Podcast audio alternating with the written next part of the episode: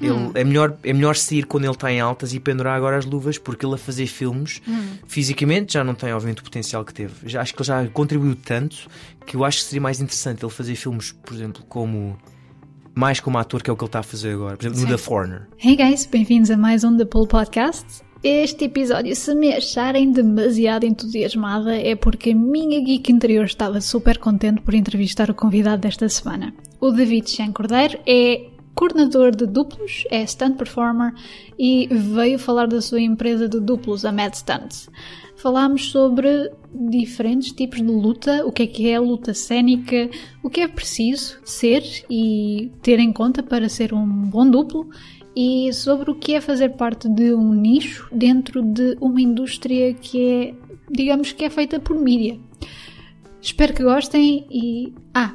ah, adeptos de Star Wars, por favor não me assassinem, ok? Eu, entretanto, fui fazer Google Fu e já percebi tudo, onde errei e.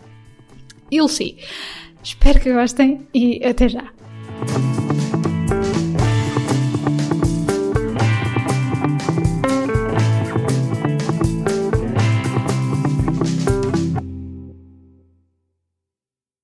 Ah, eu, quando Quanto é tive que tens de altura? 1,67m. Ah, uma boa altura. Ok.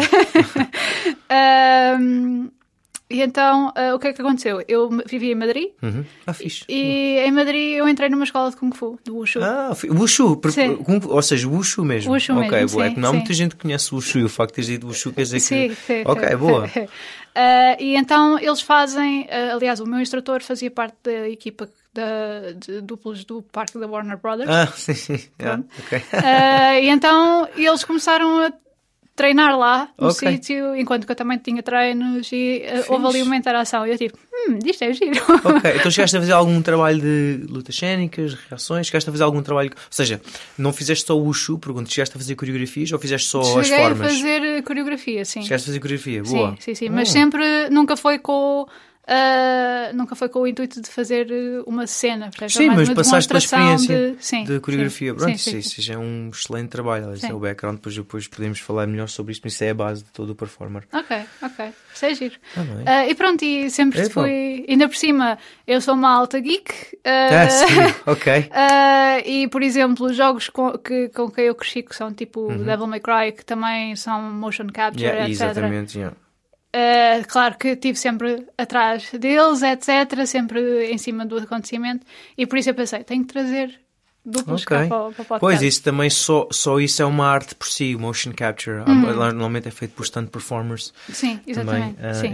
Ok, pois o Devil May Cry, eu, eu confesso que nos jogos eu tenho negligenciado um bocado nos últimos anos, ah, Hum. Também mas. estás muito ocupado. Pois é, um bocado isso, porque eu sou OCD, então eu quando começo a jogar eu só, só paro quando acabar. acabar. Assim, É e eu, pronto, e eu Como já. Isso destrói-me a minha vida toda. Normalmente nos jogos, Devil May Cry é de zombies, numa ilha, não é? Uh, não, não, não. Devil May Cry é uma a história de uns caçadores de demónios. Ok, então. São é também, de- eles são parte de demónios também. Ok. Portanto, e é uma história bastante interessante porque e- não só ah, tens que matar os demóniozinhos, Uhum. eles fazem-te a avaliação de como Tu os matas. matas. Ok, isso é fixe. Portanto, ah, diz-te se tu estás a ser stylish ou não. Yeah, yeah, yeah. É, uma- ok. é um jogo engraçado. E pronto, eu cresci com isso quando eu- desde pequenina. Vão lançar agora um dia 8. E então eu estou agora a revisitar tudo. É? então e só porque, por exemplo, God of War e Spider-Man, sim? Também, não? Gostas também, dos dois? também. Boa, Sim, sim, sim, sim, sim. é, para mim esses jogos assim de, de ação estão muito Sim, também... sim. O Devil May Cry é um hack and slash. Chamam aquilo hack and slash. Oh, hack and slash, ok. Que é um bocado o God, o God of War, não hack and slash. É um hack and slash, exatamente. Sim, yeah, sim. yeah. Pronto, portanto, é, é E jogos de uh, like Modern Warfare. Ah, uh, FPS. Uf, Gostas? Don't get me started. se eu te disser que eu tive uma equipa de Counter-Strike. A sério? sim. ok, tu és mesmo outro nível. Geek. sim, sim, sim. Então se calhar vou ter que encontrar nas convenções tipo de Comic Con em cosplay. Não, Fixe. cosplay não. Não, cosplay não. Mas porque eu era sempre muito virada mais para os videojogos do Hum. que propriamente para os animes. Ah, havia assim uns quantos que gostava, mas obviamente Peraí, nunca fiz qual é a consola mais antiga que tu já jogaste até hoje? Ah, não vais pelas consolas. Os meus pais não me deixavam ter consolas. Ah, ok. Então, então o teu primeiro contacto com o jogo é que é Game Boy ou é, ou é já PlayStation 2, 3? Ah, a primeira que eu comprei, ou Sim. seja, que eu tive, foi a PlayStation 3. Ah, então já começaste bem à fé. mas, mas eu sempre cravei a consola dos outros uh, Ok. amigos meus. Portanto, Fixe. Ah, então já andavas. ok. altas temporadas na casa dos outros A meus sério? amigos. sério. meus pais a pensar, hum, sim, ela está a ser muito ativa, vai, para fora, vai ter com os amigos, vai jogar eh, futebol. E eu, aham, sim. Isto tudo para explicar-me a minha tara por. eh, o meu interesse por trazer cá. Obrigado porque por- já respondeste à pergunta que eu te queria fazer. É como é que chegaste a mim ou a nós? Como é que Sim, chegaste sim. Aos estantes? Normalmente somos tão. ahm, não somos tão. um nicho que as pessoas. ah, às vezes, de facto, mas quando vêm para nós, são pessoas de facto que gostam deste universo Sim, ah, comic book-ish, geekish. Sim, yeah. sim, sim, Portanto, Está explicado. yeah. pois. Queres então apresentar-te para quem está a ouvir? Claro que sim. Uh, portanto, David Chan, certo? Ah, sim, David É. Chan Cordeiro, Uhum. tenho 37 anos. Não pareces nada. Ah, obrigado. obrigado. E tenho, estou à frente de uma pequena empresa duplos de nome Mad Stunts, que celebra este ano 10 anos desde que abrimos a empresa. Uau! É, em novembro celebramos Ok. 10 anos. Em outubro, peço desculpas. Então, eh, o nosso core business é coordenar a logística e criar, digamos, a ação para cenas em televisão, cinema e publicidade, inclusive é teatro. Portanto, nós fornecemos os duplos e coordenamos a ação de modo a que ela seja executada com segurança e, e seja executada com alguma, digamos, com algum espalhafato, com impacto, exato. Hum, ok. Como é que. Vamos falar primeiro só de ti. Como é que apareceu a ideia de ser uh, stand-double, não é?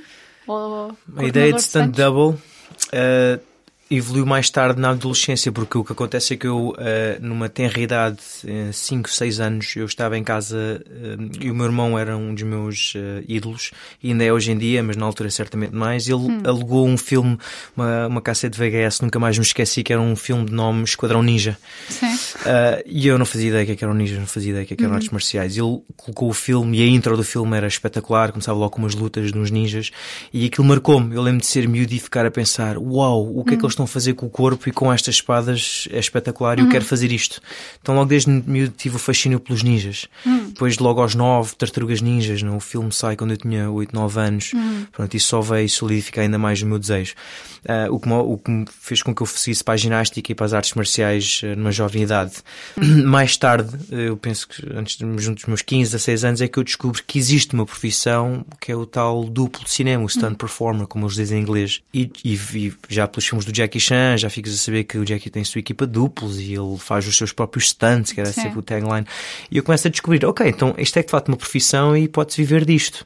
Então isso já me abriu os olhos, um, lá, digamos, para o, no sentido profissional, isto de facto é, pode, pode ser sustentável. Não sabia se era em Portugal na altura, nem, nem fiz, nem procurei saber porque eu tentei logo ir lá para fora. Mas começa primeiro com esse contacto de um filme de ninjas que depois amadureceu e na adolescência eu decido, ok, vou tentar saber como é que se pode tornar duplo profissional. Uhum. Uh, Quando tu dizes que entraste em ginástica e artes marciais, foi tudo ao mesmo tempo? Ou... Ah, não, a ginástica, ah, não, aliás, estou a mentir. As artes marciais foi primeiro. Ah, eu, eu digo isto, mas acho que toda a gente na escola, na primária, foram bullied de alguma forma. Eu acho que há mais bullied, há mais crianças bullied do que bullies. As crianças são cruéis. Vá. São, há que, são. Há que dizer isso. Mas eu não fui bastante, ou seja, na- nada que se vê hoje em dia, felizmente, não. Mas era o suficiente para me deixar incomodado e eu era sempre o mais pequeno e como tinha também um feitio ah, terrível, eu não sabia ficar atrás, mas Sim. eu perdia todas as lutas, eu era de facto o mais Sim. pequeno. Ah, então. Convenci a minha mãe, mãe, deixa-me entrar nas artes marciais, por favor, quero aprender a defender. Um bocado aquela história de, de- de- dos filmes de Kung Fu que tu vês, do indivíduo Karate que é... Kids, Yeah, esse. exatamente, o Karate Kid, exatamente. É mesmo esse o, o- o conceito, o síndrome. Então inscrevi-me e, e aquilo começou-me a abrir eh, ali a pestana no sentido em que eram espetaculares técnicas. Eu não sabia se sabia lutar, mas eu estava a ficar fascinado com o facto de estar a, a aprender a fazer o que se fazia nos filmes. Mais tarde veio ginástica, porque eu via nos filmes eles sempre a fazerem acrobacias mortais, flicks, pinos. E nas artes marciais hum, eu fui iludido e disseram-me que eu ia aprender aquilo, mas foi banha de cobra. A sério? Não, era mentira. Era, era aquele discurso de se vieres para aqui vais aprender a fazer tudo o que fazes nos filmes. É mentira. Sim, Nas artes marciais vais aprender a lutar e outras coisas. Na ginástica vais aprender a fazer acrobática Uhum. e truques. Então eu fui para a ginástica acrobática depois mais tarde fui para a ginástica artística e aí sim, aí comecei a aprender andar de cabeça para baixo, piruetas, os tais pins e os flicks que eu sempre quis aprender. E foi, na minha opinião, o complemento, e foi e continua a ser ainda hoje o melhor complemento para quem se quer ser um stunt performer, Sim. ginástica e artes marciais, por vários Sim, motivos. Sim. Que tipo de artes marciais é que era? Então? As artes marciais com que eu comecei, a primeira foi Kung Fu. Uh, não, fiquei, não era Wushu, era só Kung Fu, aquele Kung Fu mais uh, tradicional. Não fiquei muito impressionado uh, e desisti. Passado quase 4 anos, desisti. Ainda estive lá. Pá, porque eu não estava a ver os resultados que eu julgava que ia ver. E, e as pessoas que eu admirava eram todos muito bons, mas depois mais tarde vim descobrir que eles eram ex-ginastas. Ah, E aquilo enervou-me solenemente. sim, sim. Porque eles andavam a esconder o background e dizendo que não, é do Kung Fu que eu sei. Não, mentira, tu foste campeão regional de tumbling, portanto. Ah, ok. Ok, Sim, yeah, sim, isso ajuda quando tens Claro. um background. Então isso fez logo na altura mudar de ideias e fui para a ginástica. Mais tarde encontro o, o Full Contact, mas mais especificamente um grupo específico em Portimão, de onde eu sou, que estava a ser liderado por um indivíduo que era o meu mestre na altura e ainda continua ser o meu mestre, Arlindo Martins, e um grande amigo meu que é hoje em dia também colega na empresa, que é o Rato. Ah, E esse colega, o Rato, o Paulo Santana, já fazia acrobacias e coreografias de luta, para além de ser um excelente lutador. Eu que tinha 16 anos fiquei altamente impressionado, 15 na altura fiquei altamente impressionado quando eu conheço, porque ele fazia aquilo que eu queria fazer. E, então eu juntei-me a ele, juntei-me à escola do Mestre Lindo, que também tinha o rato à frente como mais graduado, e mudei, deixei um pouco a ginástica e comecei a focar-me só nas, nas artes marciais, mas já com a vertente de performance. Ok. Então foi desde muito cedo que era. Não era aquela coisa que a maior parte de- das pessoas entra para, para, sei lá, para os karatés Uhum. e etc. Não é, ah, eu quero é disciplina. Tu tens mesmo só aquela a parte mais visual Sim, da logo desde cedo eu queria a performance. A, a disciplina também lá estava, obviamente, e era, era inerente, mas não era o meu foco, porque isso it comes with a business, não é? Obviamente tens de Hum. Sim. estar disciplinado numa, numa classe marcial. Agora, a performance era o que eu sempre queria. E felizmente encontrei muitos colegas da mesma tribo. Então, rapidamente formámos ali um pequeno grupo que estávamos sempre eh, com os mesmos interesses, a ver filmes de Jackie Chan, Bruce Lee, a estudar Uhum. quais são as melhores reações, os melhores golpes, as melhores quedas. E isso foi tudo evoluindo eh, cada vez mais até que decidimos criar um grupo de demonstração e depois, mais tarde, eu decidi ir para os Estados Unidos e procurar mais formação. Como é que foi então nos Estados Unidos? Aos Estados Unidos foi, olha, foi felizmente com a era de internet, na altura eu tinha yeah, 17 anos. Eu também já era um ávido eh, usuário de internet, do Mirk e essas coisas Ui. todas, e os newsgroups. Sim. Uh, antes dos Facebooks e dessas redes sociais todas, Sim, havia sim. só o Mirk e os newsgroups. Eu já andava nos, meus, nos newsgroups à, à procura de formação para estudantes, então encontro num site uma, uma formação que estava a ser ministrada em Seattle, uma, uma formação um mês, e eu e esse meu colega, convenci o meu colega a inscrevermos e nós fomos para lá um mês, tirar uma formação e aquilo. A verdade seja dita, tu não formas nada nem ninguém num mês. Uh, não Sim. formas nada nem ninguém num ano, quanto mais num mês. Mas aquilo foi um abre-olhos para mostrar que, olha, isto é possível. Uh, e quando lá cheguei, se calhar o melhor elogio que eu e o Rato recebemos foi que na parte das artes marciais que era o grande bloco do curso eram as lutas, as coreografias de luta, e depois as outras, as outras duas semanas eram horse riding, ou seja, quedas de cavalo, andar a cavalo, quedas de escadas e quedas altas e trabalho com fogo. Sim. Era uma pequena parte, mas a grande parte do curso era em coreografias de luta, e aí posso-me gabar que eu e o Rato demos show de bola, nós dominámos aquilo. Então, de tal forma que os nossos instrutores disseram: "Ah, estes dois indivíduos nós não temos muito para ensinar, porque eles claramente dissecam artes marciais. E isso fez-nos sentir que, ok, se calhar estamos no bom caminho, mesmo estando não sei quantos milhares de quilómetros de distância, eh, estamos, eh, estamos a ir no sentido certo. Isso só me deu mais alento para depois continuar a procurar mais formação e que mais tarde procurei em Los Angeles. Daquilo que tu apre- tinhas aprendido até, até lá, notaste alguma diferença na atitude entre as pessoas quando tu dizias o que é que tu estavas a, a aprender?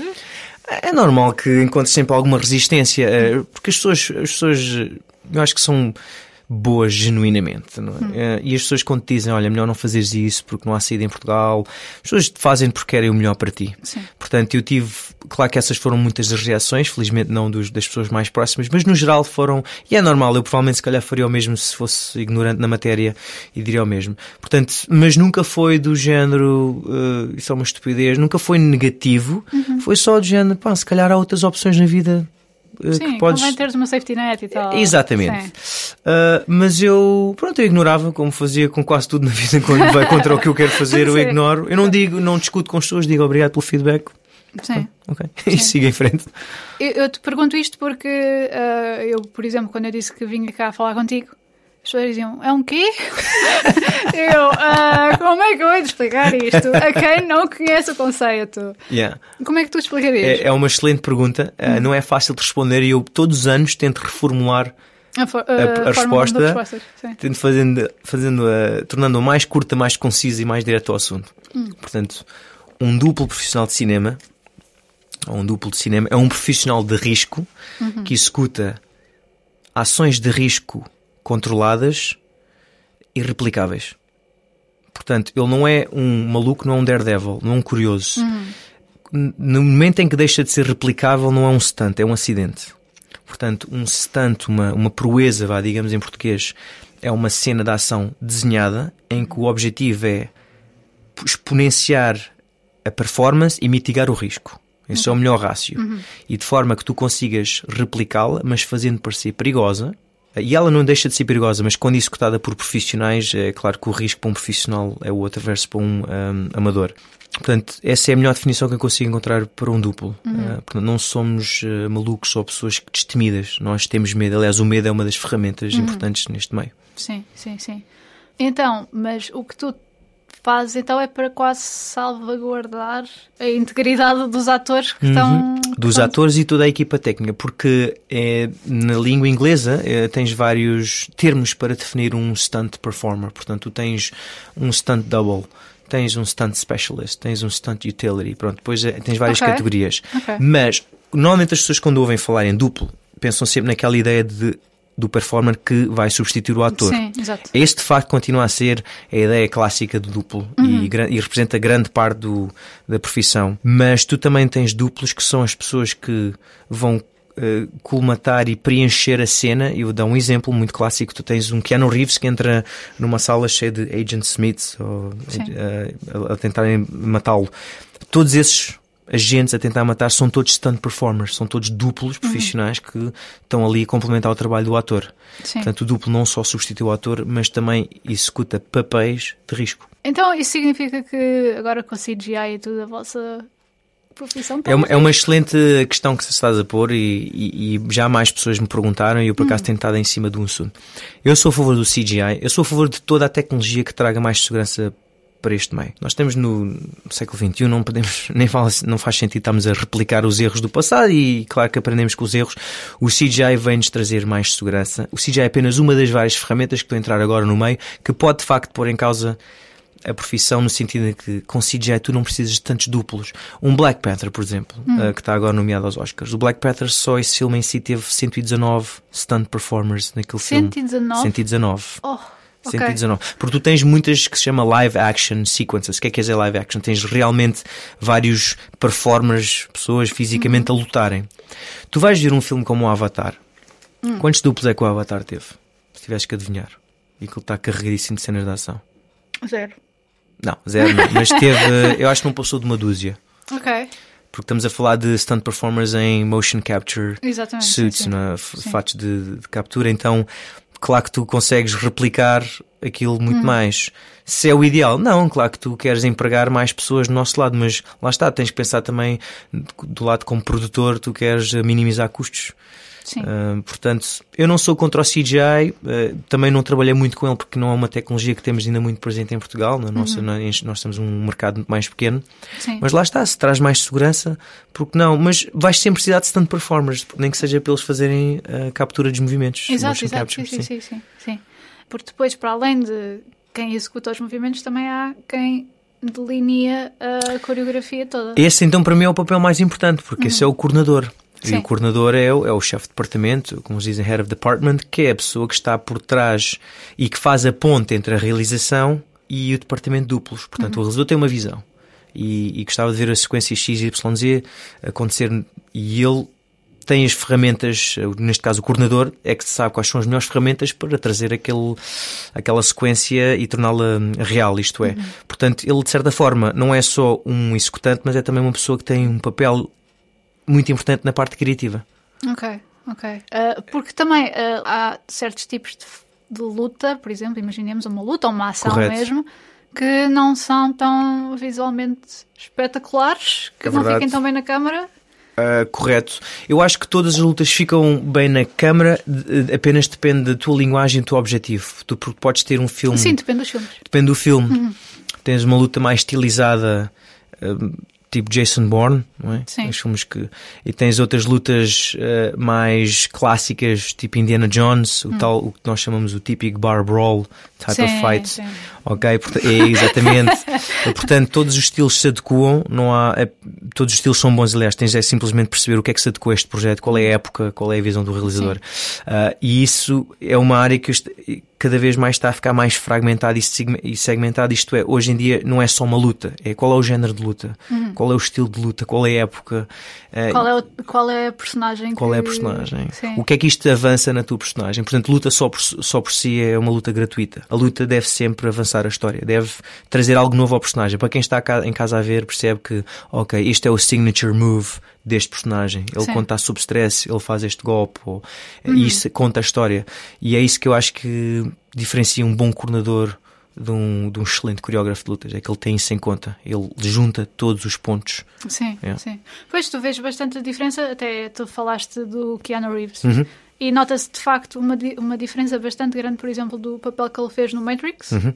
e do John Wick. E o John Wick. Okay. É, o John Wick é muito Krav Maga. Uh, o John Wick é, acima de tudo, muito uh, jiu-jitsu. Jiu-jitsu também, é. sim, sim, sim. Eles foram buscar muito o jiu-jitsu, porque eu por acaso até conheço as pessoas que estão por trás de, do John Wick. Tive a oportunidade de treinar com eles em Los Angeles e eles quiseram escolher o jiu-jitsu porque, na minha interpretação, era a arte marcial de todas as que já foram interpretadas em filmes era a única que ainda estava assim um bocadinho mais mal representada ou não, não tinha sido feito justiça a essa arte marcial. Uhum.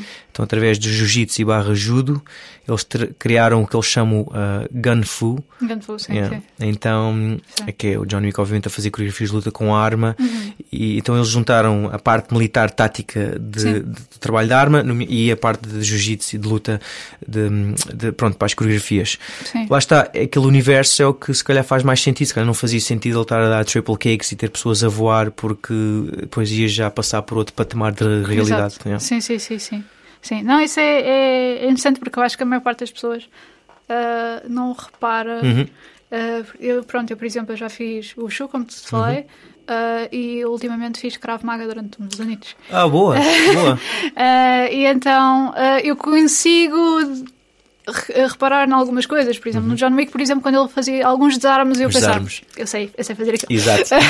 Mas, e um, por exemplo, houve um filme há pouco tempo que, que eu vi, eu fiquei, isto são tipos de luta completamente diferentes e o coordenador deve ter tido uma trabalhar enorme que era a do, do último Mission Impossible, acho eu. Sim, ok. O Fallout. Uh, sim, há uma, cena numa casa de banho em Paris. Hum, ok, sim, okay. sim, sim, já sei. Essa luta está fantástica. Sim, exato. Eu uh, fiquei fascinada porque eram três personagens a lutar umas contra as outras, cada uma tinha o seu estilo é. diferente. Pronto, Tom Cruise, okay. o tipo de, de, luta que o Tom Cruise sim, tinha. É diferente do sim. estilo do Henry Cavill. Exatamente. Uh, sim, aqui, e foi diferente, e diferente do. Uh, agora não me recordo exatamente do nome do performer, que sim. é um duplo uh, chinês. Sim, sim. já voltamos aqui a Missão Impossível que eu queria só fazer um quiz, porque tu, tu disseste que é, tu consideras-te geek. Sim. Então vou-te fazer aqui um quiz. Oh, não. Esse performer, hum. esse stunt performer chinês, que se não me engano acho que reside em Inglaterra, ele é conhecido por ter participado em dois papéis, um como performer e um como behind the stage, tipo criador de uma coreografia. Portanto, eu vou primeiro vou-te perguntar: tu vês Game of Thrones? Vejo. Vês Game of Thrones, Vejo. ok. Uh, Pedro Pascal. Sim. Autor. Ele ah, sim, sim. sim ele o fez, fez um... da Oberyn. É, exatamente. Pronto, eu não vejo a série e não sim. sei dizer os nomes dos personagens.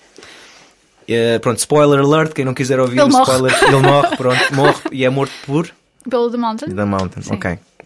E ele usa uma arma, aquele é o Wushu, o que, é que, que é que ele tem? Tem um. Ai, eu sei o que é que é, é enorme. É, ele tem em inglês a staff. a staff, sei, pronto, sim, ele sim, tem sim. staff. Sim. Quem coreografou essa luta foi, foi esse indivíduo. Uau, ok. Yeah. Lá está. E quem o dobrou nas cenas de Wushu, que tens, tens, tendo a fazer eh, piruetas de 360 uhum. com o staff, foi esse duplo. Portanto, aí foi a primeira vez que esse indivíduo me surge no radar e eu penso, uou, wow, calma aí que esta luta está muito bem executada, vou ver Sim. os making-offs e vejo lá que de facto o, esse performer a coreografar e ensinar o Pedro Bo? Pascal. Uh, Bo, yeah, É. Bo, está, exatamente, Bo and staff, sim. Sim, sim, sim. Yeah. Ok. Uh, E depois, mais tarde, tu vês Star Wars? Vejo. Ok, pronto. Eles estão em todas. Pronto. não, agora esta nova série, quando surgiu agora os novos filmes eh, já feito pelo J.J. Abrams, o primeiro foi. Uhum. Como é que se chama? Não recordo o nome. Uh, O primeiro que saiu há uns anos com. O Rogue One? Não. Não, antes do Ah. Rogue One. O. Uh, que tens a. sim. Tens, pronto, tens o Kylo Ren, tens a, a Rey, tens Sim. Uhum. o Poe, tens o Finn. eh, Sim, a primeira vez em que, que essas Sim, que eles conhecem aparecem. todos, sim. Esse filme, não sei se é New Hope, primeiro esqueci o filme, o nome do filme, mas é um desses Star Wars. Sim, sim. New Hope é capaz. Pronto. E o... Os geeks de certeza que vão atirar e-mails a dizer como é que tu não. Para ti, não, não para mim, porque eu até por acaso estou impressionado de saber tanto Star Wars. Eu adoro Star Wars, mas é mais pelas lutas e, e Sim, outras partes. sentido. Sim, mas o Finn, pronto, era um ex, era um ex-Stormtrooper. Uhum. E numa das lutas, ele depara-se com outro Stormtrooper que até tem uma arma que roda e ele diz Ah, Traitor. tal. Sim, Ficou sim, conhecido sim, por sim, ser sim. o Traitor, esse Sim, personagem. Sim. É esse indivíduo da casa de banho do Missão Impossível. A é ele, sério? sim. Ele só teve. Bom! Portanto, só um geek duplos como eu que disse ao trabalho de descobrir quem foi este indivíduo deste filme. É, Sim. é o mesmo indivíduo, sim. Ai que fixe! Yeah. Lá está, isso já é um nível diferente de geek. Pá, porque eu sou, eu quando vejo alguém a lutar muito bem num filme, eu, eu perco horas Hum. na internet a procurar esse indivíduo e faço questão que as pessoas saibam, ouçam, by the way, é esta pessoa, porque é um trabalho muito ingrato, o trabalho duplo, porque tu estás literalmente na sombra dos atores. Hum. Sim, sim, portanto, eu às vezes faço questão de dizer, olha, já para que saibam. Falando, falando em Star Wars, Uhum. ah, ao- ah, este no mais recente, Uhum. em que ah, a Rey e o Kylo Ren estão a, a lutar Uhum. juntos contra o. E estão uma data de ah, guardas vestidos de vermelho, Sim, com máscaras, ou seja, tu também Sim. não vês as coisas. Essa cena para mim foi. Eu fiquei a torcer pelos guardas, não Foi? pelos outros. Eu achei que fizeram um ótimo trabalho. Ah, ok. Ah, olha, então vou. Pronto, é assim, não, não, não, não te fiques muito triste comigo. Ainda não vi esse Sim. filme, Ok. porque os reviews diziam que a ação não era espetacular. Não era, E eu não fiquei logo com o pé atrás. Pronto, É eu assim, também. Vou dar 8 euros para um filme que. Não, come on. Sim. Eu quero ver ação boa quando estou a pagar por um filme deste. Não, não importa pagar, lá está, mas quando eu sei que tem maus reviews, eu pá, não, não dou Sim, dinheiro para sim. esses filmes. Foi, foi daquelas pequenas cenas em que eu, antes de qualquer coisa começar, e eu ter visto, estavam lá os guardas todos já, Uhum. tipo, em sentido, e eu pensei, hum, isto vai dar molho. Foi mesmo daquelas alturas em que eu pensei, ok, isto daqui vai sair alta cena, mas foi a única. Eu vou-te dizer, eh, se calhar, algo que vai eh, ofender eh, muita malta aí da comunidade de Star Wars. Sim. Mas a luta do Phantom Menace ainda continua a ser das melhores lutas de todos os Star ah, Wars. completamente. Sim, sim, O sim, sim, filme sim. é uma porcaria, mas aquela luta em si, ainda, pá, banda sonora do John Williams, Sim. a coreografia que sim, está um bocadinho se calhar outdated, mas a coreografia está muito bem captada, está muito Também- bem realizada e editado. Isto é do Darth Maul, certo? Claro, estamos ao Ray Park. Sim. Ah, e já agora, só para fazer aqui inveja a algumas pessoas, eu já tive a oportunidade de filmar e Ah. trabalhar e conhecer e beber uns copos com o Sr. Ray Park. Uau! Porque ele era eh, amigo de um grande amigo meu e depois por uh, osmose Ah, acabamos sim, de ficar sim, sim. amigo. Então, e o Ray Park é de facto fantástico naquilo que ele faz. Ele foi campeão do Wushu Hum. Britânico. Sim, sim, sim. Era representante da equipa. No, acho, não sei se ele chegou a ir ao- aos campeonatos mundiais. Ah, não, desculpa, foi aos campeonatos mundiais, Uhum. representante da equipa olímpica, exatamente. Da equipa hum, britânica, peço desculpas. E o, o Ray é fantástico naquele papel e de facto não estou a ver ninguém melhor Não, não, não, para- Eu só tenho pena de terem morto o personagem, porque acho que na altura até foi o bonequinho mais vendido de todos os tempos. Vê o último episódio. Vê o último filme. Porque ele fez um comeback, foi? Tá, Não, eu acho que ele, não, ele foi cortado em dois bocados. Ah, não sei, se- a não ser que haja uma, toda uma família de Siths. É- Não, eh, não, não, não, não. Tens de pensar. É no outer space, Sim. com uma data de robótica. Oh, oh, come on, eu já, já, já, já não quero ver por causa disso. Causa... já, ok. Come on, man. Então, então, olha, tragam o, tragam o Han Solo, então, por essa lógica. Pois, sim, sim, sim, também. Mas, on, isso pode trazer todos os mortos atrás do Han Solo, atrás essa gente toda. ah, mas é assim, o, enquanto que o, o Darth Maul Mas não envelheceu. Não, Não Ray sei, não Não, não, não é, não é. Não, tenho quase certeza que Não, não é. Eu acho que não é. Eu acho que não é. Porque eu sigo o Instagram dele e, estaria lá. Se tivesse... Não, não é, não é, infelizmente. Mas voltando à, à questão das lutas. Sim, Phantom Menace, se, pá, se não viram, Sim, por sim, favor, sim. parem este podcast, vão ver o YouTube. Neste momento, Sim. Phantom Menace Fight Scene, Final Sim. Fight Scene. Muito Sim. bem executada. é. é. Agora, não- das outras lutas não fiquei não vi assim nada que me tivesse ficado que tivesse ficado fã. Hum. Rogue One, Donnie Yen. Epá, vou te ser sincero, vi o Rogue One só até essa parte para ver o filme Sim. e depois não consegui ver mais porque eu não fiquei fã da realização. E eu gosto do realizador, Ok. mas naquele filme foi ao lado. Hum. Não consegui. E o Donnie Yen fantástico, lá está, devia ter sido mais aproveitado. Devia, devia. só aquele. Não, e essa cena está tá belíssima, está muito bem executada. sim, sim, sim. Ele faz um, tra- um trabalhão só, O, só Dia- o parte do- neste momento é o melhor Asian action hero. Hum. Uh, nomeadamente também, pronto, tens aquele ator também, o filipino do The Raid, Uhum, Sim. E com o Wise, uh, tens o Tony Jaa, o tailandês, são assim os três asiáticos, uh, mas chinês, atualmente Donnie Yen, de longe. Nem É Jackie Chan. Pá, Jackie Chan, estamos a falar de uma pessoa já com quase 60 anos, ou já 60 anos, quer dizer, ele já passou o seu prime. O Jackie Chan hoje em dia fazer coisas de luta já não teria nada a ganhar. Ele, Hum. é, melhor, é melhor sair quando ele está em altas e pendurar agora as luvas, porque ele a fazer filmes, Hum. fisicamente já não tem, obviamente, o potencial que teve. Já, acho que ele já contribuiu tanto que eu acho que seria mais interessante ele fazer filmes, por exemplo, como. Mais como ator, que é o que ele está a fazer agora. Por exemplo, no Sim. The Foreigner. O da Foi a é tentativa dele fantástico. de fazer um outro papel mais dramático que ele já tinha feito há muitos anos, mas filmes em Hong Kong que Uhum. quase ninguém ouviu falar deles cá. Inclusive o Jackie, eh, para quem não sabe, ele tem o equivalente dos Globos de Ouro, eh, vários, se não estou enganado, na China. Ele, é- ele ganha prémios como ator e cantor lá. Hum. Claro. Pronto, mas Cantor? co- ele também canta. Oh meu Deus. É, foi- ele cantava eh, as bandas sonoras do próprio filme. A sério? Sim, porque na ópera chinesa, na, na ópera chinesa de Beijing, na Peking, Itália, Uhum. Peking Opera School, do qual ele foi treinado, eles eram treinados em técnicas circenses, malabarismo, acrobática, Uhum. artes marciais e canto. Ah, ok. Portanto, ele, ele- assim, ele não é nenhum eh, expert, se calhar, não é nenhum Pavarotti, mas ele, ele, ele não, não desafina, ele canta bem. Uhum. Eu- algumas bandas sonoras dos filmes reconheces que são, é a voz dele, ele já foi atribuído, já foi atribuído prémios na China. Ele agora na, no, no Ocidente, na- nos Estados Unidos, ele está a tentar dar o salto como ator, mas se vives num mundo de rótulos em que te põe uma categoria, um stamp, um selo a dizer, olha, isto é só Kung Fu comédia, Pois. E isso também acontece com, com, stunts? Ou, ou nem? a, a toda a hora. É? A toda a hora. Por um lado eu compreendo, por exemplo, atualmente eu como stand performer às vezes faço pequenos papéis. Uhum. Eu sei que tenho alguma limitação na representação porque não é a minha área, eu não me especializei, não fiz formação. Certo, certo. Estou mais confortável em fazer papéis de vilão ou aquele henchman genérico do que, pronto, se me assim papel protagonismo, eu se calhar que espelhar cumprir. porra, acaba por levar porrada. Ok, eu estou confortável alguém. com isso. Sim. Mas verem-nos só como one trick pony, Hum. em que dizem, ah, este indivíduo só sabe fazer isto, só sabe fazer lutas. Não, tens stand performers que são muito versáteis hoje em dia. Hum. Portanto, neste meio, no meio da televisão, as pessoas põem-te um chapéu e aquele chapéu fica para sempre. De vez em quando vês as pessoas de facto a dar o salto e tens atores que passam para a realização ou realizadores que passam para atores, tens a fazer, tens esses crossovers ah, agora a toda hora, felizmente, mas é difícil sair ao teu rótulo uma vez quando dão esse, esse rótulo. É tramado, Sim, infelizmente. Sim, sim.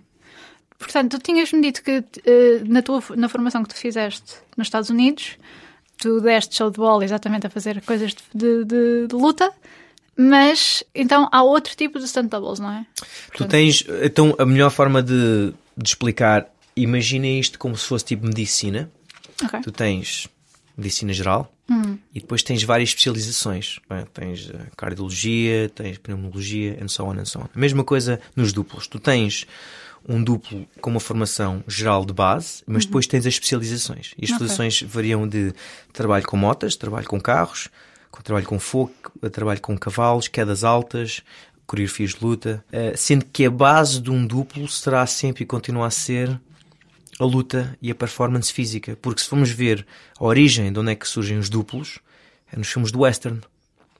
Mas do western, a sério? Nos primeiros filmes, estamos a falar os primórdios do Sim, sim, cinema, sim, sim, sim, sim. é aí começam a aparecer os Sim. primeiros duplos. Inclusive eu tinha lido já no livro há, um- há uns anos que a primeira ideia que se cria de duplos, ou seja, os- se formos ver mesmo a origem, os primeiros duplos na história da humanidade são os gladiadores em, em Roma. Sim, sim, sim. Porque eles não se podiam dar ao luxo de estarem a matarem-se todos uns aos outros, porque depois acabavas não tinhas gladiadores suficientes. Então eles ensinavam lutas. Estás a acabar com a mítica dos gladiadores. Mas faz sentido, imagina, ah, tu queres, tu, tam- ambos temos mais a ganhar se Uhum. coreografarmos do que corremos o risco de nos matarmos e a luta nunca vai ser tão engraçada. Pois. Se Sim, nós sim, concordarmos, sim. olha, nesta morres tu, entre aspas, e eu vivo e tudo mais, depois para a semana trocas o capacete e as outros. Hum. Portanto, até faz sentido que se houvesse ali algum ah, comum acordo, de género, olha, vamos não nos matar hoje todos e vamos tentar ir para corta-me só um bocadinho. Sim. Mas não sei o quanto é que isso é verdade. Mas para todos os efeitos, o que está confirmado mesmo, os primeiros filmes de cowboys Hum. surgem. é, São, são os primeiros duplos. Pois alguém tem que cair das janelas e etc. Pronto, Sim. e, e aquilo eram pessoas que literalmente vinham do, do meio de, dos cavalos, tinham quintas, tinham cavalos Uhum. e sabiam montar cavalos. E olha, agora monta um cavalo e dá uns tiros Hum. e tens que cair. E assim começam a surgir os primeiros duplos, por isso daí surge a expressão: este indivíduo é um cowboy. Ah, porque Ah. eles eram. Pronto, porque eles na altura eram, faziam os westerns, vinham desse meio da- das ganadarias e das vacas e tudo mais, Uhum. e dos cavalos, desculpa. É, e hoje em dia essa expressão cowboy é visto como um duplo que é um bocadinho. se calhar não tem tanto amor próprio por si. Ah, ok. É, cuidado, aquele é um indivíduo, é um cowboy. Aquele Ok. indivíduo atira-se e faz. Porque na altura não havia a ciência que, que hoje em dia isso existe. Quer dizer, para mim, um duplo, eu valorizo mais o duplo que consegue executar o trabalho e voltar para trabalhar no dia seguinte versus aquele que dá tudo naquele dia e acabou a semana para ele. Agora vai para casa Pois. maca. Sim, sim, sim, sim. Portanto, as especializações, tens várias especializações. A base para mim continua a ser a performance física. A minha especialização foi e continua a ser nas coreografias de luta, mas ao longo dos anos tenho especializado em mais áreas. O meu forte continua a ser a luta. Por dois motivos primários. É a minha paixão, número um e sempre será, as artes marciais. E segundo, é a ação, é a proeza mais prevalente nos vários géneros de cinema. Pensa assim, ok. Tu vais ver o Star Wars, tens lutas. Tu vais ver um Hangover, um filme de comédia, tens lutas. Tu vais ver um filme de época, Gladiador, tens lutas. A luta é a ação mais prevalente aos diferentes géneros de cinema. Terror, comédia e por aí fora. E não só, é por uma razão. Também é mais barato, entre aspas, e faz mais sentido escreveres uma cena de luta entre dois personagens do que uma perseguição de carros ou um edifício tu assaltares Sim. de um edifício a arder a explodir, ou seja, isso são nichos muito específicos. Portanto, a luta vai ser sempre a forma mais fácil de um performer, se quiser entrar no meio, entrar pelas lutas é onde tem mais vagas. Se tu imagina que a Caio Rocha agora que diz-me assim, eu gostava de ser dupla só de cavalos, só Credo. faço cenas de cavalos, eu diria, ótimo, Sim. tens muita concorrência à tua frente, com 20 e tal anos de experiência. Pois. Portanto, tens muito agora para andar para chegar ao nível deles, porque quando se vai contratar, vamos contratar sempre os melhores. Claro, claro. Pronto. Sim, faz todo sentido. Ah, portanto, digo às pessoas: começa com a base das lutas e da ginástica. É onde tens Hum. mais oportunidade. Porque não vão precisar só de uma pessoa a cavalo, provavelmente vão precisar de umas 10 pessoas num bar à luta Hum. e tu tens a oportunidade de entrar. Sim. A partir de uma garrafa. Exatamente. há, sempre cena, há sempre alguém a partir de uma garrafa. Eu ainda estou à espera que haja um filme em que apareça alguém a partir de uma garrafa e a não conseguir. Porque tu, é tens, difícil. tu tens isso no. Opa, pronto, eu sei que sou mais velho que tu, ah, mas ah, no top, o Top Secret. Tens? Ok. ah, o Top Secret é um filme do Val Kilmer, Sim, sim, sim. muito antigo, de 80 e tal. Sim. E tens uma cena no bar em que ele agarra numa garrafa e está lá um indivíduo a tentar partir e não consegue partir Não a garrafa. É. Ah, graças a Deus. Já, já foi feito uma Ok, cena. ainda bem, ainda bem. Pronto, ainda bem, já fico contente. então, mas explica-me lá. hum, portanto, para seres performer de luta, precisas saber as tuas artes marciais e Sim. a tua ginástica. Ok. Uh, podes não saber artes marciais, mas tens de saber, pelo menos, desempenho.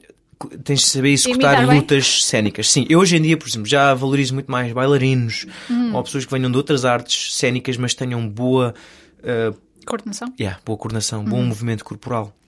Porque às vezes também teres um artista marcial uh, 100% fiel à sua arte marcial também é difícil, às vezes, quebrares os velhos hábitos que ele já tem em cima. Ah, sim, sim, sim, sim, sim. Portanto, eu já não sou assim tão fascinado pelas artes marciais como era há uns anos, Uhum. mas ainda continuo a valorizar o, o artista marcial acima de- do que um amador Sim. que sem qualquer, sem qualquer base. Mas não precisas de ter as artes marciais agora, precisa acima de tudo. Hoje em dia valorizo esta palavra. Eu digo isto em todas as formações que dou, todas as semanas dou aulas, eu digo performance é a base. Se tu fores um bom storyteller, um bom contador de histórias com o teu corpo e conseguires passar a ideia em casa de que estás a levar pancada, sente-me agora, ou estás a executar golpes sem agora alguém, isso para mim é o que me interessa. Eu não me interessa se tu fizeste o Wushu 10 anos e sabes fazer whatever. Não me interessa se fizeste eh, todas as artes marciais do mundo. Tens que saber performar naquela cena. Consegues performar. No teu caso, por exemplo, o teu body frame é muito mais interessante para mim ver uma pessoa com a tua estatura a lutar do que ver uma mulher reipada com o corpo do UFC ou de crossfit. Ah, sim. Claro, eu espero isso de uma mulher grande. Dá Agora uma espero... alguém e a pessoa vai. Pronto. Sim. Agora, olhar para uma pessoa que tem a tua estatura e tirar logo uma ilação, de que ah, esta não tem qualquer hipótese, de repente ela trá, trá, três golpes e despacha tudo, eu penso, ok, isto é interessante. E acima de tudo me consegues convencer. Uhum. Sim, é preciso, é, é preciso fazer o, o- vender a coisa, não é? E se me pudesse gabar um pouco, acho que a grande valia da equipa com que eu trabalho e eu é que somos uh, bons performers. Porquê? Não é porque somos melhores que ninguém. Uhum. Simplesmente somos pessoas muito apaixonadas por filmes de ação e vemos muitos filmes de ação a toda hora. Estamos constantemente a afiar as nossas armas e a perceber de que forma é que eu posso Não reagir. literalmente. Eu gosto daquela analogia do samurai que está sempre a afiar a sua arma. Sim, sim, sim, Até que um dia, quando tem que ir puxar da sua bainha, também só puxa uma vez e puxa logo, é certeiro. Eu gosto dos duplos que são bons performers e conseguem executar logo à primeira. Uhum. E isso vem com repetição, repetição, repetição. Não há nenhum truque por trás. Sim. E o que me frustra é que hoje em dia eu sinto que as pessoas querem o segredo e a magia e o truque. O truque. O sim. truque é. Mas é para tudo. Não é só. É, é verdade, por tens razão. peso, é para é o tudo. É. E eu ainda gosto de usar muito a analogia dos, das 10 mil horas. Eh, nos Estados Unidos havia dizia-se muito que é 10 mil horas é o que é Para te necessário tornares para, expert, para tornares um expert. Eh, portanto, tens 10 mil horas em cima de ti de performance, então eu estou mais inclinado do que o indivíduo que tem 20 cinturões negros. Faz todo sentido. E para, para as outras especializações? As outras posições, lá está, aí já tens de Tipo, começar a a cavalos, encontrar. imagino que deves ter feito hipismo. Sim, lá está. Tu- O ideal é sempre ir à base, porque de facto, imagina, tu, tu vais agora vais para uma escola que te ensina só a andar de cavalo para cinema. Não, vai andar de cavalo. Vai para uma escola de hipismo, eh, queres aprender rigging. Rigging é o trabalho com cabos, isto é, suspender atores Ah, sim, no, sim, no- sim. no caso do Matrix, não é? Que tinham esse universo. Queres aprender rigging, vai aprender a escalar, a montar cordas e depois começa a trabalhar com grupos específicos de rigging industrial, ou seja, aprende tudo o que há para aprender para perceberes como é que se monta uma corda e quais são as forças associadas e, toda- e todas as leis e regras. Portanto, é ires à base dessa especialidade, porque se elas existem para cinema é porque já existiam antes, provavelmente, e depois foram adaptadas para cinema. Tirou-se o que estava a mais, o excesso e usou-se só aquela parte, mas vai sempre à base. Para mim, o objetivo, eu recomendo às pessoas, queres aprender hum, a ser um bom scuba diver performer, vai aprender scuba diving com os melhores do mundo. Ok. Sim. Então, mas para altas quedas, vais fazer Quedas- bungee jumping? Não, mas, ah, mas por exemplo, é uma. Não, faz este raciocínio comigo. Imagina, em vez de eu dar a resposta, vamos fazer este bate-bola. Ok. Tu queres, vamos primeiro pensar quais são os riscos inerentes ou no que é que ele tem que saber dominar numa queda alta. Estamos a falar de quedas altas, não estamos a falar de primeiros e segundos andares. Ok. Estamos a falar de 5, 6, 7 andares para cima. Ok, quedas altas, onde Ok. o risco de morte é sim, iminente. sim, é bastante. Portanto, o que é que ele tem que Ah. saber dominar? Tem que saber virar o corpo. Ok, boa. Air body, eh, nós chamamos de controlar os- o seu corpo no, no, espacialmente. Ok. Sim. Que, que modalidades é que tu achas que te passam muito tempo no ar? Mergulho. Aquele da- das, Mergulho. das pranchas. É verdade, mas normalmente eles têm uma base prévia a essa. O que é que dirias? Ah. O quê? Trampolins. Ah, trampolim. Ok. Trampolins. ok. Ah, eu estava a pensar uh, a base fixa, não estava a pensar Sim, o. mas eles estão no ar a rodar, Sim, é verdade, é verdade. Sim, sim, sim. normalmente sim, a base é praticar um trampolim. Pois. Portanto, de facto, eles saltam uma plataforma estática e dizes bem, mas os movimentos que executam no ar vêm da ginástica. sim. Exato. Portanto, eu diria que queres ser bom em quedas altas. vai Camas para os elásticas trampolins, e sim. trampolins. Ah, e- porque, penso, tu numa queda alta não estás mais que 2 segundos no ar e já é muito. Sim. Porque tu, com a aceleração da gravidade, tu cais 10 metros em, Claro, em quase sim. nada. Portanto, aliás, num segundo que fazes 10 metros. Uhum. Isto para dizer que se fores aprender skydiving, em que estás um minuto e picos no ar, não se adequa bem à realidade, porque estás a cair um minuto, mas de facto na realidade só vais cair um segundo. Então Sim. vai mais próximo daquilo, na minha opinião, é os trampolins. Ok, ok. Faz sentido, faz sentido, sim. Yeah. Ok. Como é que é a vida de uh, um stunt performer cá em Portugal?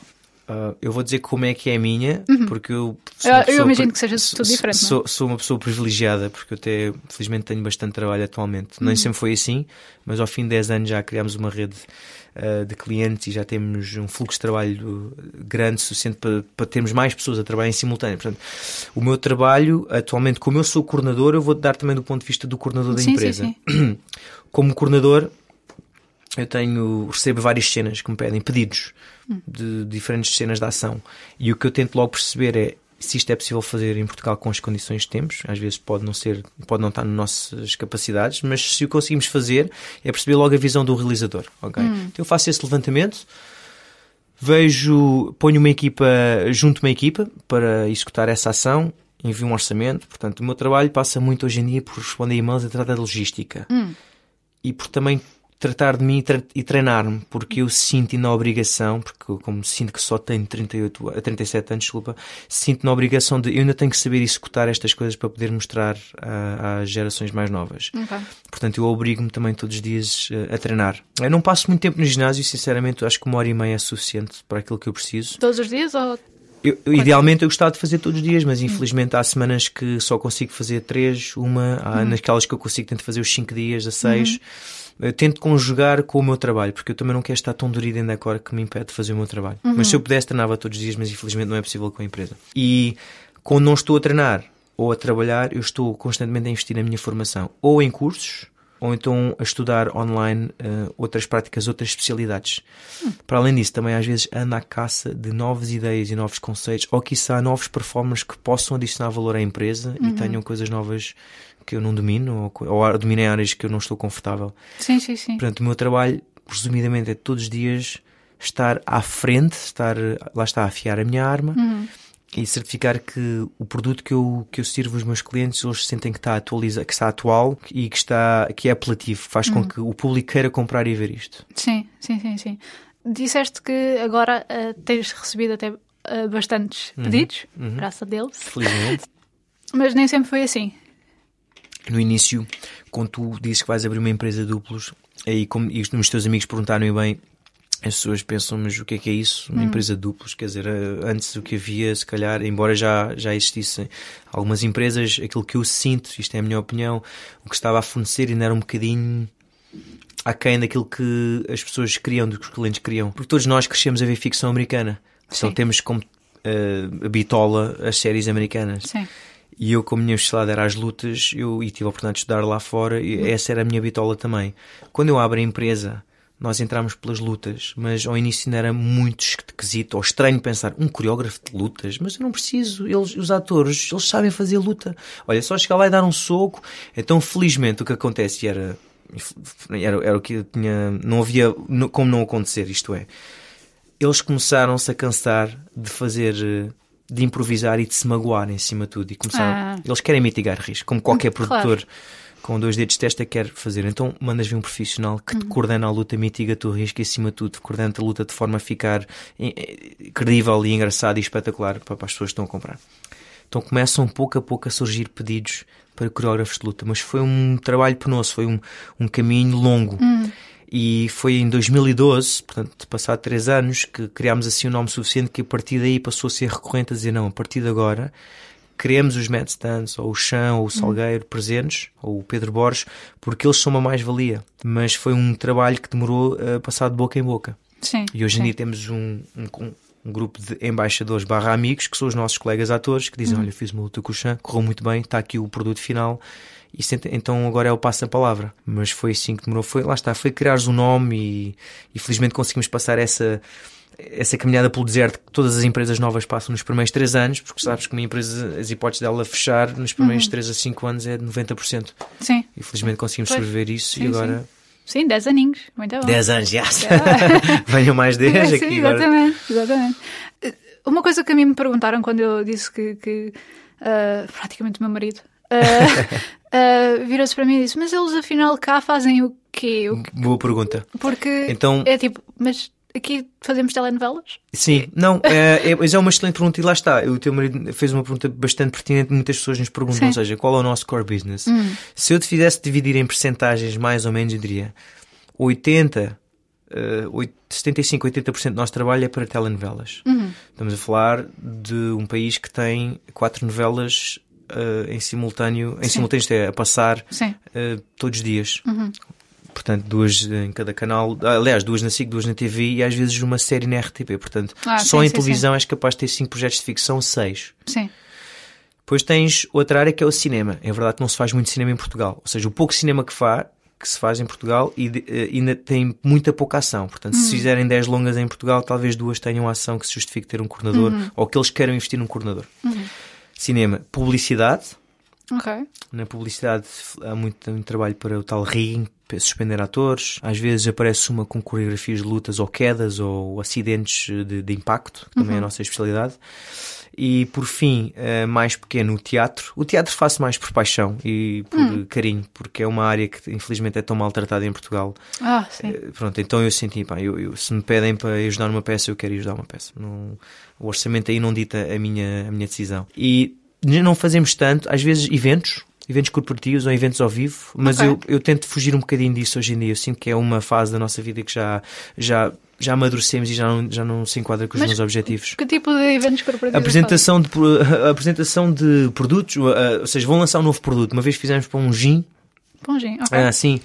Uh, embora nós não tenhamos nada, o nosso o nosso esquema não tinha nada a ver com o gin, mas eles criam um, um ato performativo de duplos eh, okay. acrobáticos.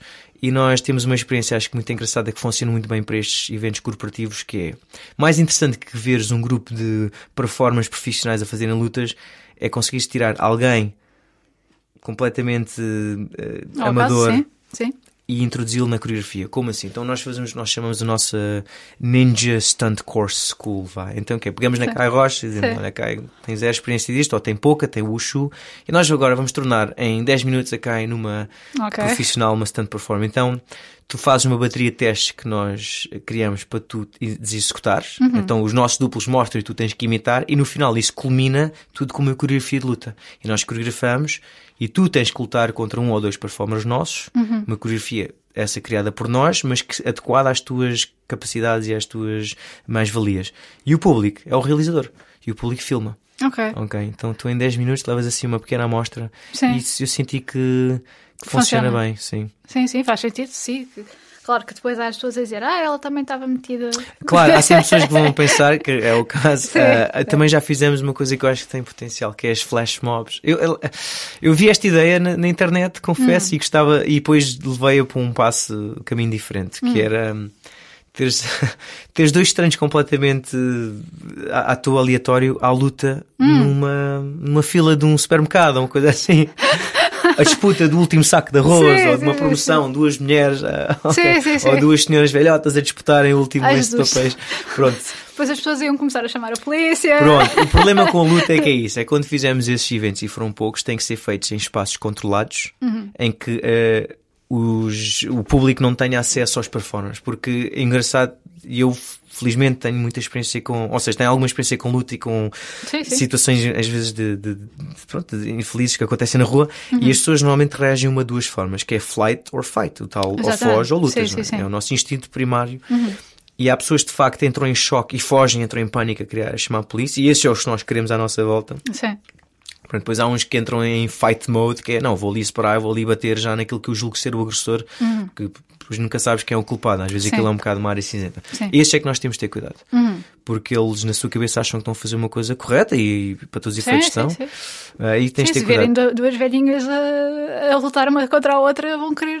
Minhas senhoras, não se partam todas, não é? Se tu, vê, se tu vires. Uh, Mas é engraçado, se tu vis um homem bater numa mulher numa destas flash mobs, hum. tu tens rapidamente uma angry mob em menos de 10 segundos, grande parte maioritariamente homens. Tens uma multidão hum. zangada, pronto, pronto, uh, prestes a arrancar o que for para te acertar na cabeça, para te, seja com um pau, seja com o que for. Hum. Uh, tu vês um homem ser agredido, hum. já não há tanto já querer. Já, as pessoas pensam, se calhar ele merece, se calhar ele fez alguma coisa. Hum. Mas lá está, é engraçado. Mas tu vires vários homens a agredirem um homem, as pessoas já se sentem indignadas a ponto de querer separar. Mas se for um homem contra um homem ou uma mulher a bater no homem, as pessoas normalmente já não se envolvem. Hum. Portanto, não estou aqui a querer fazer juízo, só estou a dizer, sim, é um sim, facto. É, o, é o que é. Não, não. É... Tu vês uma mulher ser agredida, as pessoas manifestam. Se vês um homem ser agredido, hum, se calhar. Sim, sim. Yeah. Ah, e, aliás, isso agora uh, tem vindo a ser uh, motivo de conversa por causa de, das situações de a violência doméstica que tem vindo a aparecer.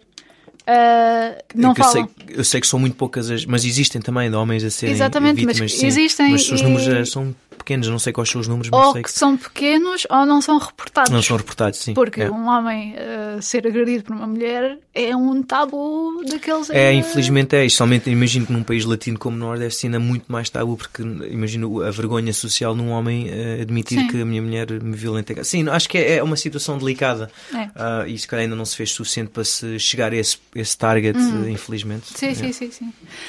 mas pronto, foi uma tangente. Sim, tangente, sim. Um, portanto, tu estavas a falar exatamente do teu dia a dia uh, e quando tu estás em filmagens. Hum. Uh, como é que, como é que Ok. uma pessoa entra num. Em filmagens, pronto, eh, vê se percebi a tua pergunta. Estás a perguntar como é que é o meu emo em filmagem ou como, uma pessoa, como é que a pessoa consegue furar e entrar no meio? Não percebi. Não, não, não. Uh, isso já lá vamos. Ok. Uh, não, imagina, te- uh, aceitaste um trabalho, Uhum. Uh, é uma filmagem, por exemplo, por uma, luta- por uma cena de luta. Uh, como é que. Normalmente é que é, o seguinte, eu quando vou para o decor tenho eh, a mania de ir já com o máximo de ensaio feito ou o máximo de informação do meu lado. Ok, Eu não gosto de chegar lá a improvisar ok. e tirar coelhos da cartola, como nós dizemos, portanto. Ok, então há de- uma preparação, Sim, há uma é? preparação. Normalmente, Ok. depois desse levantamento, dessa reunião com o realizador, o que eu faço é junto-me com a equipa e fazemos uma, um ensaio, filmamos um ensaio, mandamos para o realizador e batemos bolas, porque mais importante que tu ofereceres o melhor stunt, entre aspas, é ofereceres o melhor stunt que o realizador procura. Ok. E que nem sempre é o melhor para mim. Uhum. Aquilo é a visão dele. Ele tem que sentir é que está a comprar aquilo que ele deseja. Uhum. Então nós fazemos ensaios e tentamos logo perceber onde é que estão os filtros do nosso cliente, o que é Uhum. que ele acha espetacular, o que é que ele acha violento e por aí fora. No caso de uma coreografia de luta, Uhum. fazemos ensaios para quando chegarmos ao decor não haver dúvidas do que é que vai haver no dia. Uhum. Eu acho que quanto mais preparado, eu gosto de uma frase que diz que, que, reza, que diz o seguinte: quem se esquece de se preparar, quem se esquece de se preparar, prepara-se para ser esquecido. Pá, Eu gosto dessa frase. É um, é um clichê, Sim, se sim, calhar sim. é, é simples, mas quando nós vamos preparados para o dia não há surpresas. Sim. E nós tentamos sempre ir preparados também para nos adaptarmos, porque às vezes há o tempo, estamos a perder luz, ou às vezes temos que cortar Uhum. planos e temos que fazer ali ajustes na coreografia. No dia é seguir o plano à risca e ser o mais adaptável possível, maleável às condições, Uhum. mas sempre com dois focos: performance e segurança. Sim, sempre sim, em sim, cima. sim, sim. ok? Sim. Ok, então há essa, essa preparação e vocês imagino que estejam sempre a receber feedback. Feedback, eh, fazemos a ponto com o departamento de guarda-roupa, perceber que limitações sim. é que a roupa nos pode trazer. Ah, estes indivíduos vão usar peruca, como é que o cabelo vai estar? Vai estar apanhado? Ah, essa situação da peruca é engraçada. Ah, o chão, que tipo de piso é que estamos a, ah, a executar? É um piso escorregadio? É um piso. Como é que são as condições atmosféricas à noite? A visibilidade. Ah, todas essas coisas eu sou muito obcecado com isso. Eu gosto de controlar o máximo possível. Faz sentido. Eu sou um bocadinho Faz sentido. OCD mesmo, Sim, então sim, tento sim. logo perceber e perceber o que é que eu vou encontrar no dia no local, o que é que a roupa me vai limitar. Uhum. Gosto de me preparar, como assim, esperar o melhor, mesmo, mas preparar-me para o pior. Portanto, no dia é seguir o plano ao Uhum. máximo à risca, mas estando sempre pronto a adaptar-me para, para o que, tiver, que tivermos que nos ada- adaptar, obviamente, Uhum. e, e acompanhar o realizador de mão dada quase, arrisco-me a dizer, de forma que ele consiga captar a luta de forma credível. Porque a luta é tão boa quanto a forma, a forma como ela é captada. é? Tens uma boa luta, mas não tens uma ligação com o teu realizador ou, ou operador de câmara, é, é inútil. Porque Pois. depois no projeto, o produto final, as pessoas em casa não percebem nada e infelizmente é muito o caso, não é só cá, mas em todo lado. Uhum. Às vezes essa falha nessa ponte faz com que as pessoas queiram mudar de canal e não queiram ver o resto da sequência. Uhum. Sim, sim, sim. Já alguma vez te fizeram assim algum pedido mesmo muito extravagante que tu disseste que esta pessoa não tem noção da Ah, realidade? toda a hora. Ah, ok. Toda a hora. Mas há algum que te Não, eh, assim, no geral, eh, os pedidos mais hum, fora do, da box, como se dizem que fora da caixa, eh, são pedidos que vão contra. Há uma regra que tu não podes quebrar. Tu não podes ir contra as leis da física. Ok. Pronto. E tu tens que respeitar. Mesmo no universo do Matrix, tem que respeitar as leis da É física. verdade. ok, mesmo que ele possa voar, mas ele quando voa, as leis funcionam. Pronto, como ele voa, o humano não pode voar, mas quando ele quando voa, mas as coisas que conseguem voar os pássaros têm que respeitar também as leis da física. E lá, eh, quando tentam quebrar essas leis, eu fico um bocadinho, opa, sério, eu sei que é ficção, mas eventualmente tu tens que, tens que, não podes tomar o teu público por idiota. Sim. Tens que assumir que o teu público é tão inteligente ou mais do que tu. E isso frustra-me. Quando te fazem pedidos, agora não me lembro de nenhum, mas eh, em particular, mas eles fazem pedidos de este indivíduo levou com um tiro e desaparece. E passado uma hora aparece a lutar. E eu, então, mas espera, levou com um tiro, mas agora ainda está vivo. Eu não, não percebo. Ok, Sim, eh, se é sim. possível, se calhar é possível na ficção, isso acontece toda hora nos filmes, mas tu quando estabeleces umas regras naquele universo, depois não as podes quebrar. Pá, isto neste universo as pessoas morrem, agora de repente não podem ser hum, super-heróis e são imunes às balas. Isso Sim. frustra-me um bocado, esses pedidos. Mas não consigo recordar se o último pediram específico de que eu dissesse, come on, isso é, isso é uma loucura. Mas eu nunca digo que não gosto, eu digo é interessante, é Mas, desafiante, sim. gosto, vou-me debruçar sobre isso, mas depois pego naquilo, jogo fora e penso noutra, penso noutra ideia para lhes propor. Hum, Pronto. Sim. Tem sim. de ser simpático. Portanto, as pessoas já estão avisadas. Já, não, eu, vou, eu sou muito bom em sorrisos amarelos dizer, ah, que fantástica ideia, nunca ouvi falar de tal coisa. Depois É, penso, é o showbiz, não é? Era showbiz. Ora bem, e agora, para quem quiser Hum. fazer então, ah, entrar no meio. Para quem quer entrar no meio, a forma mais comum, eh, para além, tu tens que reunir duas condições: um special skill, uma habilidade mesmo espetacular, e essa habilidade tem que ter valor para cinema. Dizeres-me que és muito bom a fazer malabarismo em cima de um skate é muito bonito, se calhar, para o circo, mas não é para o cinema. A não ser que haja uma cena dessa específica escrita no, no guião, mas raramente aparece. Portanto, o que é que o cinema pede? Pede performance, pessoas, pessoas que saibam performar e executar ações com o corpo, sejam lutas, sejam quedas, ou às vezes eh, condução de precisão, que é um skill também muito específico. Tens de ter uma valia que tenha valor. E segundo, tu tens que fazer o tal networking. Tu tens de dar a mostrar e aparecer junto dos coordenadores e mostrar o teu trabalho e dar as horas à casa. Posso dizer que há, infelizmente, 90 e muito por cento das pessoas que me contactam fazem sem qualquer noção, sem pés e cabeça.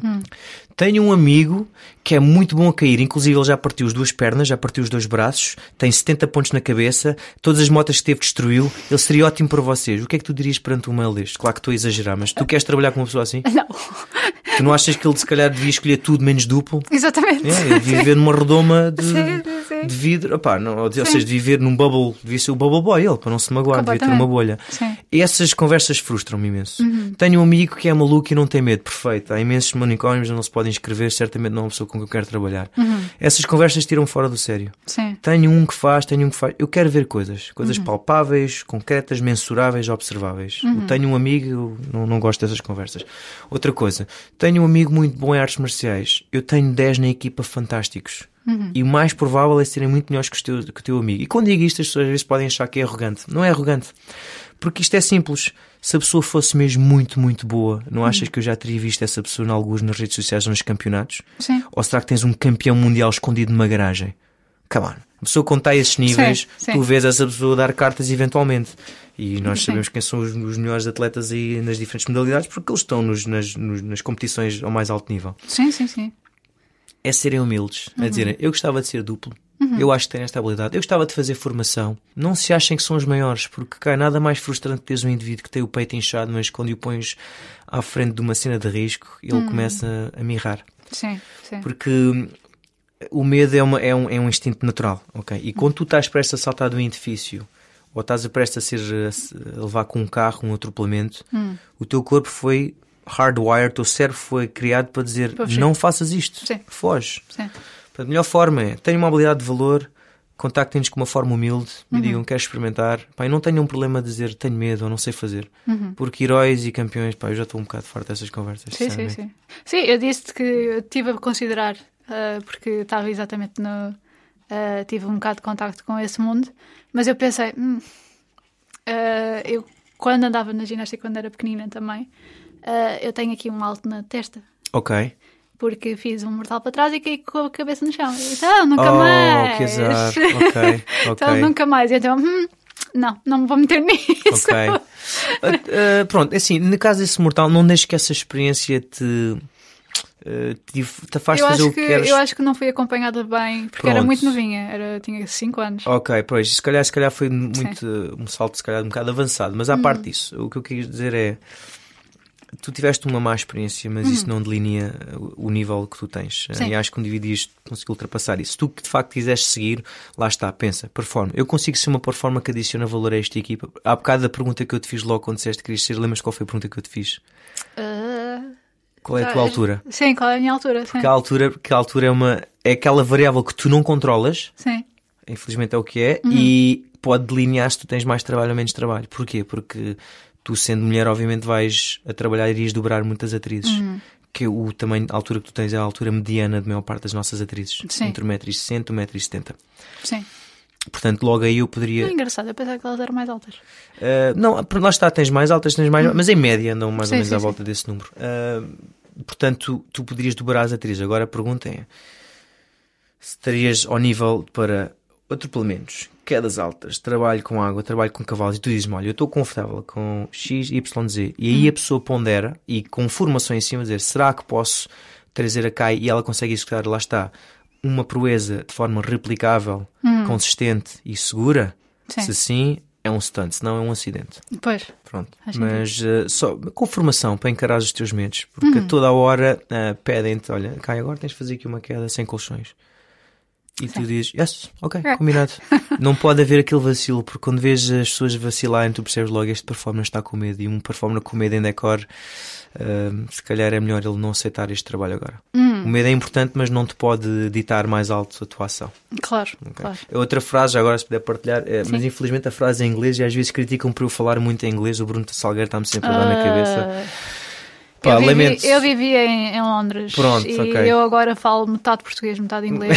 Ainda bem. Isto, aliás, este podcast é um exercício para a minha língua portuguesa. Ok, ótimo. Então não, não estou sozinho. Alguém uma vez comentou um, eh, este indivíduo, um euro por cada vez que o Chan falar em inglês. Então acho que aquilo. Enfim. Hum. Tens Mas um esta- jarrinho lá Não, mas a verdade é que eu não consigo encontrar, se calhar, eh, uma tradução ainda justa a esta frase. Hum. A frase diz: uh, Knowledge dispels fear.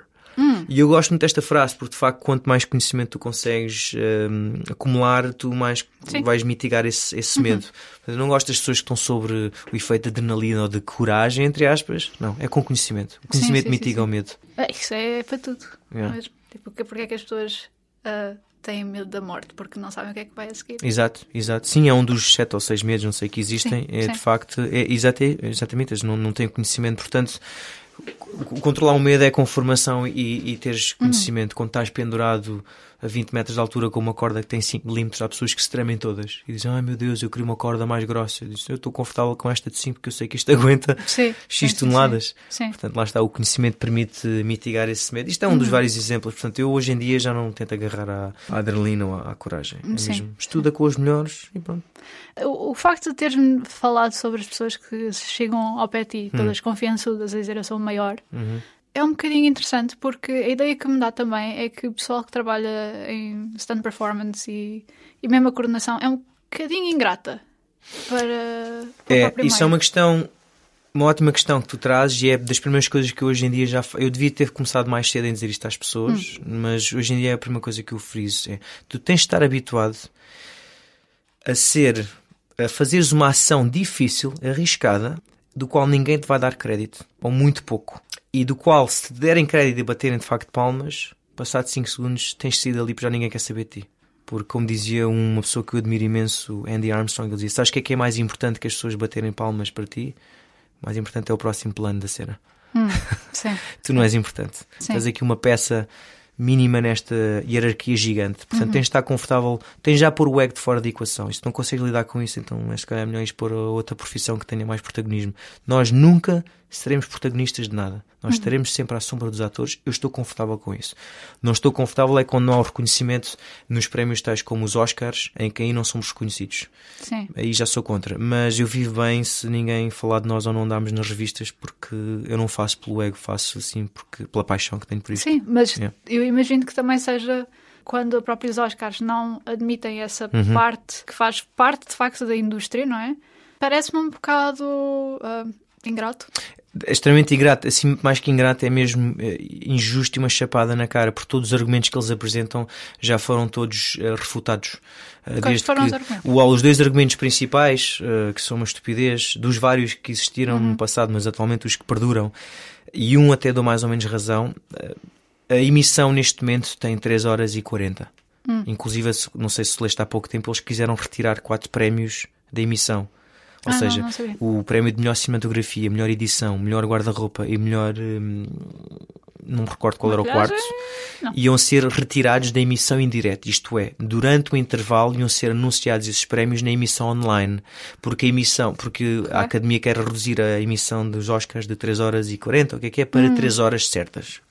E que revoltou muita gente, até que a comunidade dos duplos disse: A sério, vocês estão revoltados, nós nem sequer Nem somos sequer nomeados somos a prémio. sim. Então o argumento é: a emissão já é longa por si, portanto não nos interessa adicionar mais um prémio que só vai adicionar mais tempo à edição, à emissão e que por sua vez a emissão tem vindo a perder audiências. Todos os anos eles lutam. Só que os duplos refutaram e disseram: Nós não queremos o prémio eh, na Academia de Oscars, queremos o prémio na, na, na, na cerimónia que antecede à cerimónia de Oscars, uma semana antes, que é a cerimónia dos prémios técnicos. Ah. Tens uma segunda cerimónia de Oscars, aliás, okay. uma primeira, em que só são atribuídos os prémios técnicos, que, hum. que nem não passa na televisão. Uh, e aí nessa cerimónia podes incluir os duplos, não havia Sim. qualquer. E a segunda, o segundo argumento, que é o mais parvo, infelizmente, se nós premiarmos um duplo, ou neste caso o coordenador duplos, que é o que se está a lutar, um Oscar para coordenador duplos. Se premiarmos esta classe de profissionais, vamos desmistificar, eh, vamos quebrar a ilusão de que os atores eh, fazem os seus próprios stunts e que. Come on! No século XXI, como se nós não soubéssemos. Sim, pronto. Então as pessoas em casa vão dizer: Ah, sério, não é o Tom Cruise que fez, não foi o Tom Cruise ou o Jason Statham? Não, não foi. Foi toda uma classe de profissionais. Espera, o, o, Tom Cruise ainda diz que, que ainda hum, faz. É, por acaso escolhi um mau exemplo. No caso do Tom Cruise, e é verdade, ele faz os seus ele próprios stunts. Okay, faz. Ok. Mas atenção, com, eu só saber o seguinte. Caixinha. Não, ele, fa ele faz os seus próprios stunts por uma razão. Porque ele é muito bom em muitas áreas hum. e todos os stunts que são feitos nos filmes são em função das habilidades dele. Sim. porque ele é produtor do filme. Portanto, pedir ao Tom Cruise para andar de moto em Paris em contramão não é nada para um indivíduo que já anda de moto há 20 anos. E é bem, uh, ele andou de helicóptero neste último Fallout, porquê? Uhum. Porque tirou anos e anos só de helicóptero. Portanto, uhum. são stunts do qual ele é muito bom. Não estão a pedir ao Tom Cruise para a fazer mortais de cima em cima de um cavalo, porque não é uma especialidade dele. Mas a prova de que ele faz os seus próprios stunts e, e felizmente isso passou agora, ele partiu o pé no último filme. Foi? Partiu. E quando dizem ah, o Tom Cruise partiu um pé, Uh, no filme nós dizemos sim, isso é um trabalho, isso é um risco perfeitamente aceitável sim, ou normal sim, sim. na nossa profissão. Pronto. Está a fazer os seus próprios estantes e a prova disso é que ele partiu o pé. Sim, sim. Mas ele, ele tem dinheiro para isso, ele é o produtor dos filmes, ele pode decidir isso. Uh, porque ele pode parar a produção durante três meses porque ele agora está com o pé partido. Ah, sim, quem pode, fosse, pode. Quem pode. É, mas é por aí, acho que é importante as pessoas saberem isso. Ele hum. faz os seus tantos. Sim, ele faz porque chegou a um ponto na, na, sua profissão, na sua carreira, que pode ditar isso. Que ele é uma máquina de gerar milhões e milhões de, sim, de é dólares. Um, tu, no vosso e-mail que me contactaram, vocês fizeram uma pergunta que é: o que é que te puxa? Uhum. What pulls you? E eu, felizmente, ao fim, eh, cinco anos, seis. Falem dos ricos, falem dos carros. Boa. Uh, Portanto, 6 anos é quando eu vejo um filme de ninjas, agora tenho 37, hum. portanto estamos a falar 31 anos depois. O que me puxa continua a ser e sempre será entreter o público. Hum. Saber que alguém numa sala de cinema escura está a passar por uma emoção, seja de tensão, ou de ansiedade ou de riso, à uhum. custa da minha ação física, do qual ele não sabe que sou eu. E se eu se conseguir sacar uma gargalhada, uma gargalhada um, um riso, um choro ou um suspiro, então eu sei que o meu trabalho foi, foi bem feito. É isso que me puxa. É poder trazer emoções às pessoas que, que literalmente pagam para verem o, o, trabalho de todos nós, não só uhum. o nosso, obviamente. Faz sentido. Isso é uma boa. Eu acho que isso é bom para, para terminar. Obrigado. Ora, é essa, obrigada eu. Obrigado pelo convite. A sério, foi muito fixe. Obrigada. Olha, e fica tão à espera que venhas fazer um dos nossos treinos. Ah, vamos lá ver.